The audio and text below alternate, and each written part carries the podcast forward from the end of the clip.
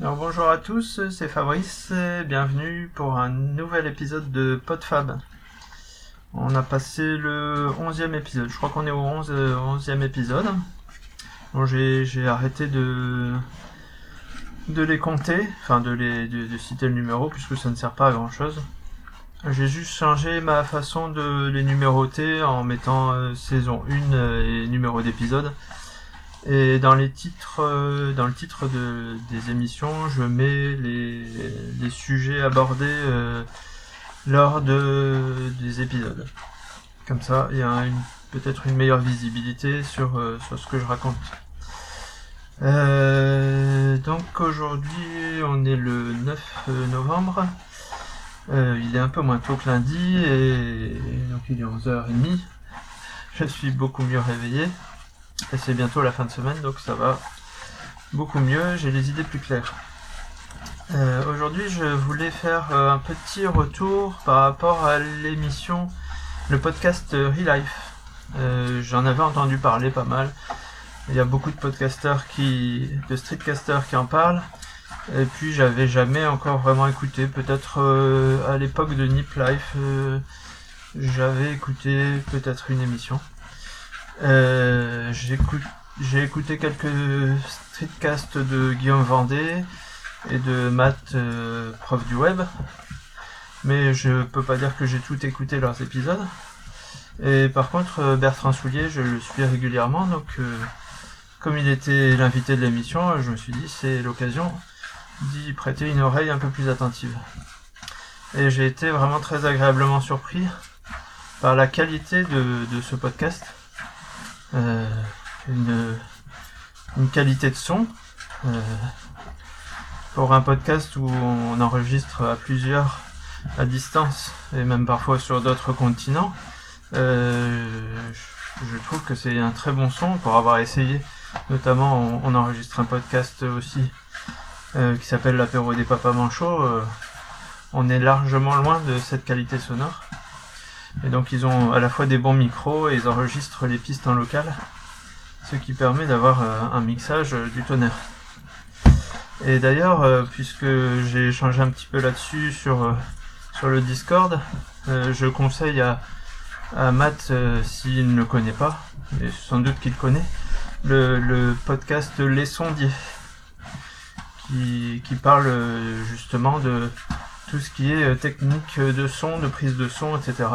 Moi, je suis pas assez calé pour euh, poursuivre ça attentivement, mais j'en ai quand même écouté euh, quelques-uns. Et euh, pour tout amateur de qualité de d'enregistrement sonore et de traitement de des des pistes, euh, je pense que c'est un indispensable. Euh, voilà donc qualité sonore, qualité des intervenants avec euh, euh, on sent que on a affaire à, des podcasteurs aguerris. Le, ton, la voix, euh, l'animation sont d'une qualité irréprochable, quasiment euh, professionnelle. Donc euh, je voulais vous en faire part. Et puis qualité aussi de des interventions avec des sujets très très intéressants sur euh, bah, sur euh, sur la vie quotidienne euh, et un petit peu sur le, développement personnel, etc. Et je voulais revenir un petit peu sur sur un sur un moment Guillaume Vendée nous parle de d'un incident qui lui est arrivé et puis il a eu sa voiture qui a été percutée et il avait il a réussi à garder une certaine euh, une certaine euh, un certain calme d'esprit en, nous disant que c'était euh, parce qu'il était resté dans, l'instant présent.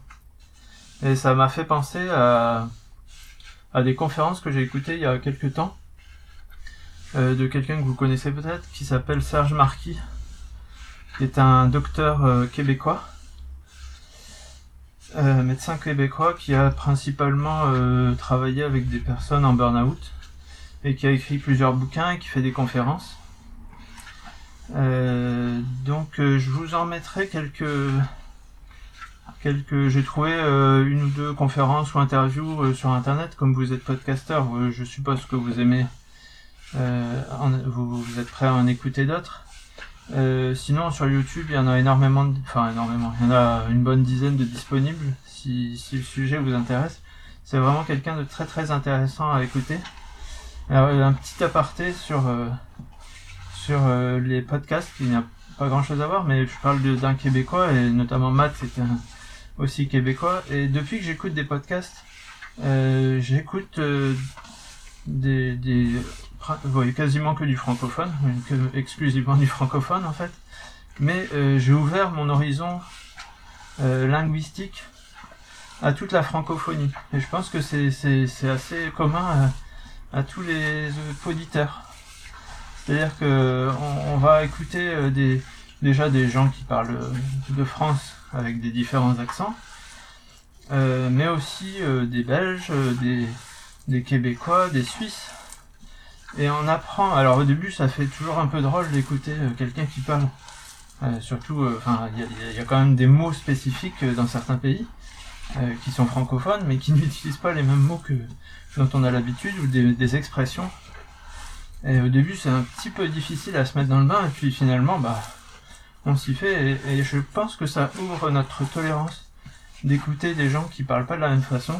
Déjà, euh, je dis en France, euh, moi, c'est pareil, ma femme est, est du sud-ouest, et donc, euh, étant nordiste, au début, on a un petit peu de mal à se faire à l'accent du sud chantant, etc. Et puis les expressions sont différentes. Et puis au finalement, bah, on s'habitue et on, a, on utilise indifféremment chocolatine ou pas en chocolat. Ça, ça, dépend du contexte. Et puis euh, finalement, ça n'a pas, ça n'a pas d'importance. Alors que dans un premier temps, quand on entend un mot ou une expression qu'on ne connaît pas ou qui est différente de la nôtre, on va avoir tendance à en rire ou à la critiquer. Donc euh, voilà, c'est petit aparté pour dire que d'écouter d'autres euh, cultures, d'autres langages, nous ouvre un petit peu l'esprit et c'est un petit peu finalement la diversité. C'est quand on côtoie des étrangers que qu'on, apprécie la diversité, qu'on devient moins xénophobe, qu'on voilà, simplement qu'on devient plus tolérant. Et donc euh, Serge Marquis, qui est un, médecin québécois, euh, nous explique, enfin, l'expérience de de, Guillaume Vendée m'a rappelé que dans une de ses conférences, il nous dit que quand on est en situation de stress, on, est un peu figé, ou alors on, remue dans notre tête des tas d'idées. Et euh, les questions qu'il nous dit de se poser, c'est est-ce que ma vie est en danger? Auquel cas, bon bah il faut réagir, il faut faire quelque chose, il faut fuir où il faut se mettre à l'abri. Euh, deuxième question, est-ce que je peux changer quelque chose au problème euh, auquel je suis confronté? Et auquel cas, si on peut agir, on agit. Euh, fait, on, fait en sorte que, que les choses aillent mieux, ou alors on décide des actions à faire pour que, pour que ça aille mieux. Mais après, tout le reste, ce ne sont que des pensées qui nous parasitent et qui nous bloquent et qu'on va remuer dans notre tête euh, pendant des heures et des heures sans forcément euh, pouvoir échanger quelque chose. Et ça, c'est, enfin, pas tout à fait lié, mais j'ai eu pendant très longtemps des grosses difficultés à m'endormir. Euh, déjà, bon, parce que je suis quelqu'un qui qui m'endort pas instantanément dès que je suis couché. Il me faut au moins une, heure au calme, sans écran, sans interaction pour, euh, pouvoir m'endormir. Et, euh, donc euh, quand je, me couche en me disant je suis fatigué, je veux dormir, eh ben il n'y a pas moyen, je, je ne m'endors pas et dans ce cas-là, bah il y a la tête qui se met à penser. Qu'est-ce que j'ai fait aujourd'hui? Qu'est-ce que j'ai fait de bien? Qu'est-ce que j'ai fait de mal? Qu'est-ce qu'il faut faire demain? Et, si ça, ça se passait comme ci, si ça, ça se passait comme ça. Et en fait, on se fait des films dans notre tête. Et ça, Serge Marquis le, le, dit très bien dans ses livres et dans ses conférences. Euh, donc il a développé un concept euh, qui s'appelle euh, le hamster, pensouillard le hamster, qui est dans notre tête. et qui n'arrête pas de, de, tourner dans sa cage en essayant de, de nous faire euh, de, de, de faire penser enfin il, nous il nous fige dans notre ego et de savoir comment comment faire les choses comment qu'est-ce qui s'est passé qu'est-ce qui va se passer etc alors qu'il faut revenir tout le temps au temps présent pour pouvoir apprécier la vie. Si on est dans le temps présent on, on est attentif à ce qui se passe. On n'est plus dans le dans les suppositions, dans les regrets, dans dans les qu'est-ce qu'il faudrait faire, qu'est-ce qu'il faudrait pas faire, euh, dans l'image de soi, etc. Euh,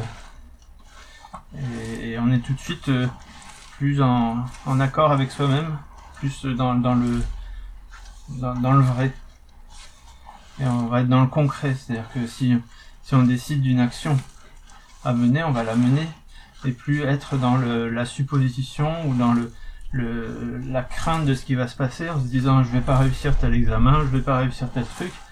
Et euh, finalement, ce qu'il faut faire, bah, c'est simplement se mettre à, à réviser ou à travailler euh, ou, à, agir pour que euh, ce qu'on craint ne pas réussir, on le réussisse. Voilà pour cette partie.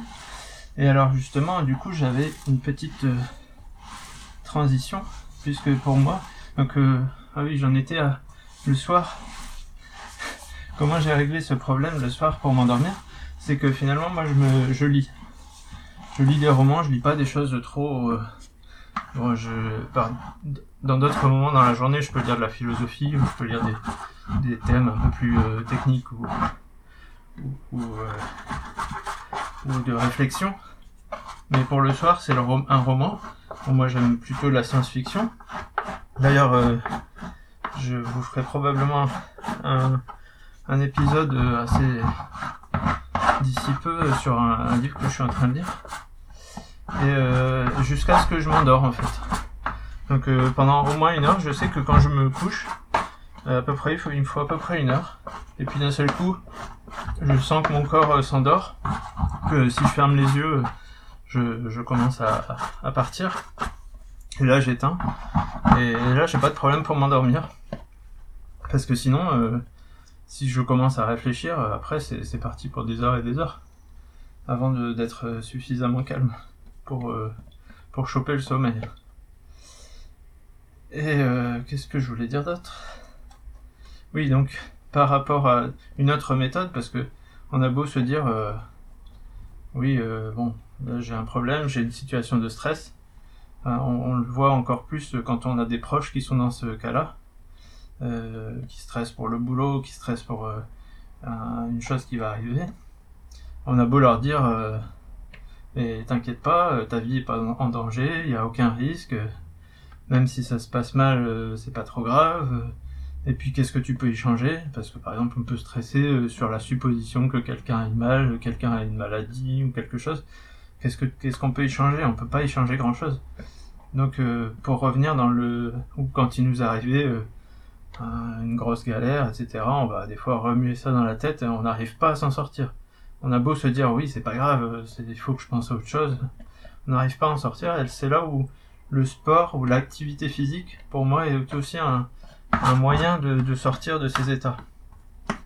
Aller euh, aller courir quand on est dans cet état-là, va nous faire revenir au présent parce que quand on est dans, l'activité physique, on est dans le on est dans le temps présent. Et ça, je pense qu'il y a une bonne une bonne partie de des activités comme le yoga qui permettent ce genre de choses. Et c'est pour ça que le, le, yoga, qui ça signifie euh, arrêt du mental. Enfin, une des significations possibles du yoga, c'est l'arrêt du mental. C'est que simplement on se remet dans le dans le physique, dans le dans le souffle, et après, on peut, on peut méditer tranquille sans avoir justement le petit hamster qui revient sans arrêt nous dire euh, mais qu'est-ce qu'il faut faire demain, qu'est-ce que j'ai pas fait, qu'est-ce que et tant qu'on a ça, on n'arrive pas à, méditer, à être dans le présent. Une autre méthode pour euh, pour se libérer l'esprit, c'est quand on a toutes ces pensées, c'est de noter qu'est-ce que j'ai pas fait, qu'est-ce que je dois faire, hop, et on se libère de, de toutes les choses qui nous perturbent une fois que c'est noté, on sait après pouvoir y revenir, on sait qu'on on va plus oublier de le faire. Et euh, pour les activités physiques, euh, j'avais envie de vous parler aussi des différents rythmes des activités physiques. Je vous ai parlé de que j'essayais de varier au maximum euh, les, différents sports que je pratique pour ne pas avoir qu'une seule, enfin développer qu'un seul aspect, que ce soit l'endurance ou la force, euh, je sais pas, dans les jambes, dans les bras ou autre, mais de d'avoir plutôt euh, d'utiliser plutôt une harmonie, euh, une harmonie corporelle. Et donc il y a des différents sports, mais il y a aussi les différentes intensités. Et dans mon programme, mon planning de sport, j'ai quatre catégories. J'ai les catégories cardio classiques, comme euh, la course, euh, la course à pied, euh, la natation. Donc une, catégorie où bah, on est en, activité pas maximale, puisqu'on on peut encore, on est- on n'est pas à fond, mais on peut tenir sur la durée. Et on est déjà dans une, dans une quand même une intensité assez forte. Après, j'ai la catégorie comme je vous avais parlé de des HIT, donc High Intensity Interval Training, les exercices à haute intensité, où là on va pouvoir pendant 20-30 minutes maximum euh, être à fond avec des périodes de, repos très courtes. Mais où là on sera vraiment dans le dans les exercices euh, plus plus anaérobie, où on a l'intensité euh, cardiaque maximale.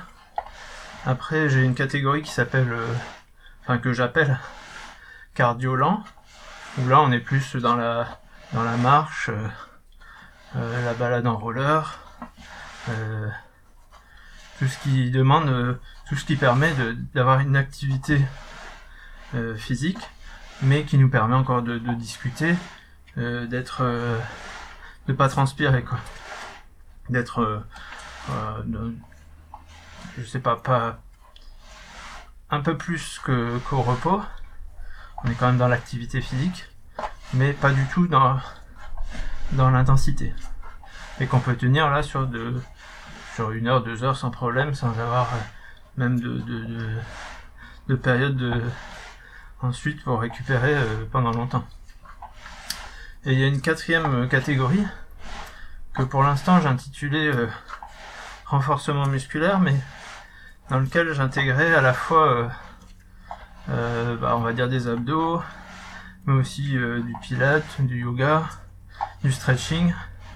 Et en fait, j'appellerais plutôt cette, euh, cette quatrième catégorie euh, mouvement corporel finalement, où on va beaucoup plus travailler sur le souffle, sur la conscience de ce qu'on est en train de faire, de faire le mouvement à fond, doucement, où on n'est pas du tout dans l'intensité, mais dans le dans le dans la qualité, on va dire, du mouvement, dans la prise de conscience de soi et de son corps.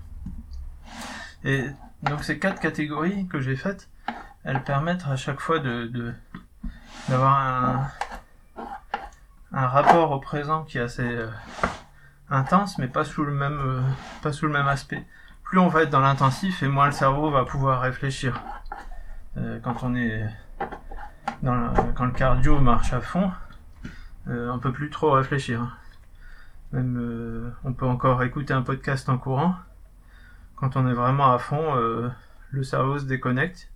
Il est sur la sur en mode survie. Il pense juste à, amener euh, suffisamment de sang et d'oxygène au corps pour pour qu'il puisse continuer ce qu'il est en train de faire. Mais dans la partie plus mouvement, si on s'axe plus sur le souffle, on va reprendre une autre forme de, conscience au corps. Pour moi, c'est vraiment euh, très complémentaire. Autant les différentes activités physiques que les différentes intensités, on va pouvoir faire le même mouvement, que ce soit un mouvement de, fente ou de pompe, euh, sous, les, différents types d'intensité. Et on va les, ils n'auront pas la même finalité. Celui qui cherche à, perdre du poids ou à travailler son cœur, l'in- l'intensité de son, des- enfin comment dire, pour faire baisser par exemple euh, son rythme cardiaque, va travailler beaucoup plus en intensité, en fractionné, etc. Mais pour moi, tout est complémentaire. C'est pas parce qu'on fait, il faut, faut pas faire que l'un pour moi. Mais bon, ça, c'est après, c'est à chacun de, de voir comment, comment il fait son programme. Mais ça compte aussi comme du sport, même si c'est lent. Euh, le stretching, c'est, quand même euh, très intéressant de d'étirer les muscles. Parce que, pour, plusieurs raisons. Euh, si, on, si on fait beaucoup de sport intensif, déjà les muscles vont sécréter beaucoup de d'acide lactique. Et donc, euh, vont, ce qui va générer des, crampes. Et il faut donc évacuer tous ces, tous ces déchets des muscles et c'est par, euh, c'est par euh, un étirement que, que ça, peut, ça peut être permis. Et un deuxième effet des, des, des exercices intensifs, c'est que les, les muscles vont, qui, qui travaillent vont, vont avoir tendance à se rétrécir. On va perdre en, en souplesse. Et donc, le, le stretching ou le yoga, ou toute autre activité, hein, il y en a qui aussi peuvent pratiquer, euh, je sais pas, le tai chi ou, ou- d'autres pratiques de ce type, euh, vont permettre dans le travail lent de récupérer une autre forme de, mobilité dans l'espace, de souplesse et de, rapport au corps et à l'esprit du coup. Et pour moi, c'est une des méthodes aussi de donc de d'être plongé dans le présent tel que tel que en parle euh, Serge Marquis, que je vous recommande une dernière fois. Euh, je pense qu'on va on va en rester là pour euh, pour cet épisode. Et j'espère que ça vous aura intéressé. Et je vous dis donc à une prochaine fois pour un nouvel épisode. Salut à tous